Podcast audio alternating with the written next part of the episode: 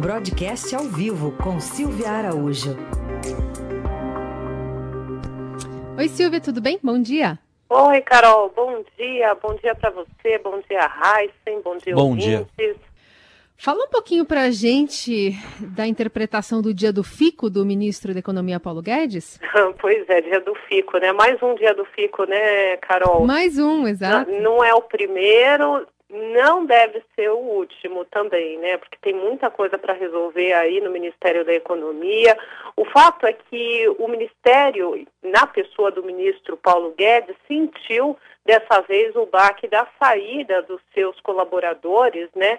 De parte do Dream Team, do time dos sonhos montado pelo eh, Paulo Guedes, para conseguir aí manter a austeridade fiscal é, nos anos de governo do presidente Jair Bolsonaro. Só para a gente lembrar, já saiu o Salim Matar, que é da desestatização, o Paulo Ebel, que é da desburocratização e estava responsável ali pela é, reforma administrativa, polêmica reforma administrativa, e a gente já tinha também a baixa do Caio Megali, do Mansueto Almeida, que é do Tesouro, né, era do Tesouro Nacional e veio de governos anteriores, do governo Michel Temer, e também do Rubem Novas, presidente do Banco do Brasil. Então, essas cinco baixas, elas pegaram feio ali no Ministério, porque é, esses integrantes acabaram saindo principalmente por conta da morosidade da máquina, no caso de desestatização, né, na morosidade aí para tocar os projetos de privatização, o Ebel por conta da polêmica reforma eh, administrativa e o, o, os outros por conta aí também dessas questões de, do teto dos gastos, né? Ultimamente o que mais se fala ali no Ministério da Economia é uh, a sombra da possibilidade de furar o teto dos gastos. E isso seria extremamente ruim para o país, porque isso incorreria numa, num, em furar também a lei de responsabilidade fiscal, e furando a lei de responsabilidade fiscal, como é uma lei, as punições vêm em seguida. E uma das punições para improbidade administrativa, como disse o próprio ministro Paulo Guedes na semana passada, é a sombra do impeachment. Aí o presidente Jair Bolsonaro ficou muito bravo com isso e começaram as sinalizações de enfraquecimento e de fritura do ministro Paulo Guedes. Ontem, essas sinalizações que foram é, dadas na semana passada, elas se alimentaram ao longo do final de semana e ontem, por exemplo, o mercado financeiro abriu muito estressado com relação é, à permanência ou não do ministro Paulo Guedes, que defende ali a austeridade fiscal, que defende o teto dos gastos, que defende privatizações e o que aconteceu? A gente teve alta de dólar, a Bolsa perdeu ali os 100 mil pontos, que era um patamar bastante expressivo e psicológico também do mercado financeiro. E ao longo do dia ficou-se a pergunta: o ministro fica, o ministro sai, o ministro fica, o ministro sai. O Paulo Guedes resolveu falar só no final do dia, depois que mercados já tinham fechado, disse que confia no presidente Jair Bolsonaro, assim como o presidente Jair Bolsonaro confia no ministro. E aí, hoje, né, Carol, temos novos capítulos dessa história, né? Porque, de fato, o ministro precisa acomodar alguns gastos no orçamento do ano que vem para contentar o presidente Jair Bolsonaro. Bom, depois do dia do FICO, vamos falar também dos ministros, os chamados fura-teto, aqueles que querem um pé direito bem altão ali. É, que, que, quem são eles, né, exatamente, e o que, que eles defendem? Pois é, né, Raíssa, em pé direito bem alto fica bonito em construções, né? Fica bem bonito assim numa casa, fica bonito nessas, nessas, nessas obras, mas não nessas obras do governo, né?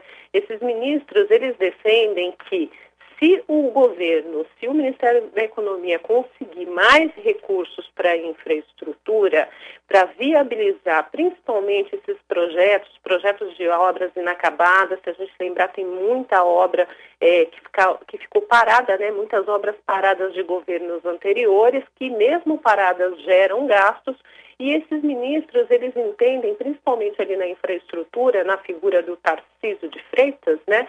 De que é, tocando essas obras você consegue acelerar o crescimento econômico. Nós somos aquele país de milagre econômico, né, Raíssa? A gente lembra isso de governos lá atrás, né?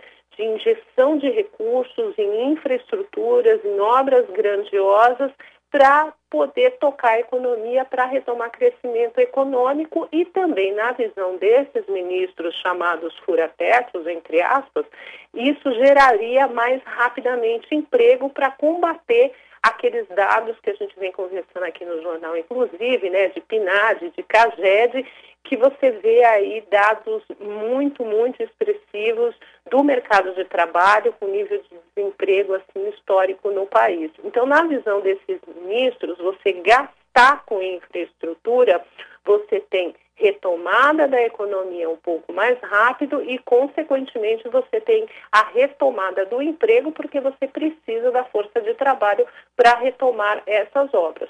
O grande problema, né, Heisen e Carol, é de onde tirar esses recursos para injetar nessas obras inacabadas e outras obras que os ministérios imaginam que possam tocar é, nessa etapa de infraestrutura para o crescimento do país. Né?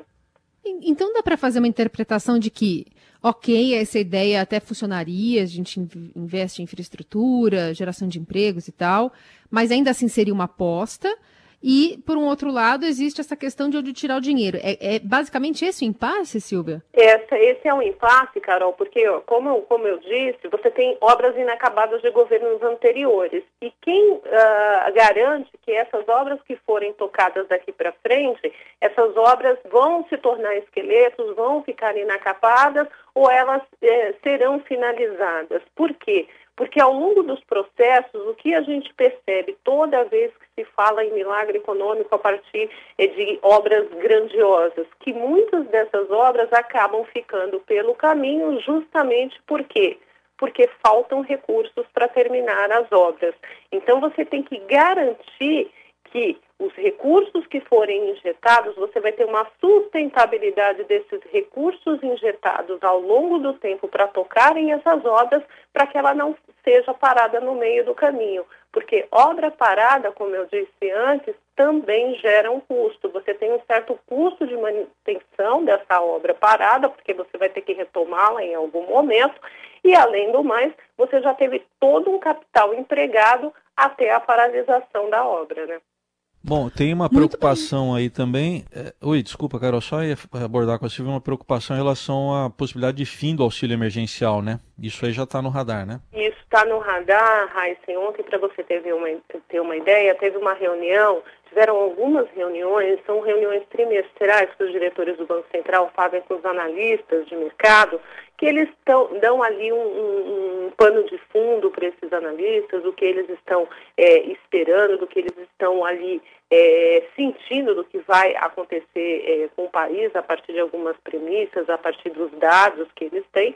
E os analistas também questionam muito esses diretores do Banco Central, porque a partir desses dados o Banco Central vai é, ali é, está fazendo a política monetária do país. E ontem uma das grandes preocupações nessas reuniões, segundo o que o pessoal do broadcast apurou, foi justamente com relação a como fica o crescimento da economia, como é que fica o crescimento da economia a partir do momento que esses auxílios que foram dados é, em meio à pandemia, eles, uh, quando eles começarem a ser retirados. O principal deles é o auxílio emergencial, né, as parcelas de 600 reais por mês que estão sendo pagas como auxílio emergencial.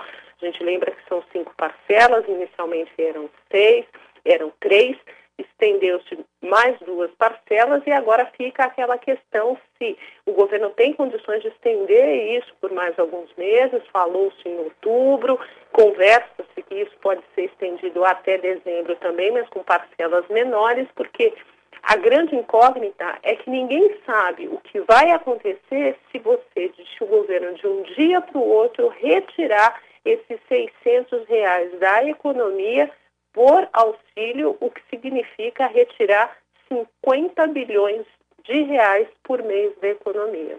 50 bilhões é muita coisa. Muito bem. Silvia Araújo continua falando conosco sobre esse assunto na quinta-feira aqui no Jornal Dourado. Obrigada, Silvia. Até. Até lá, Carol.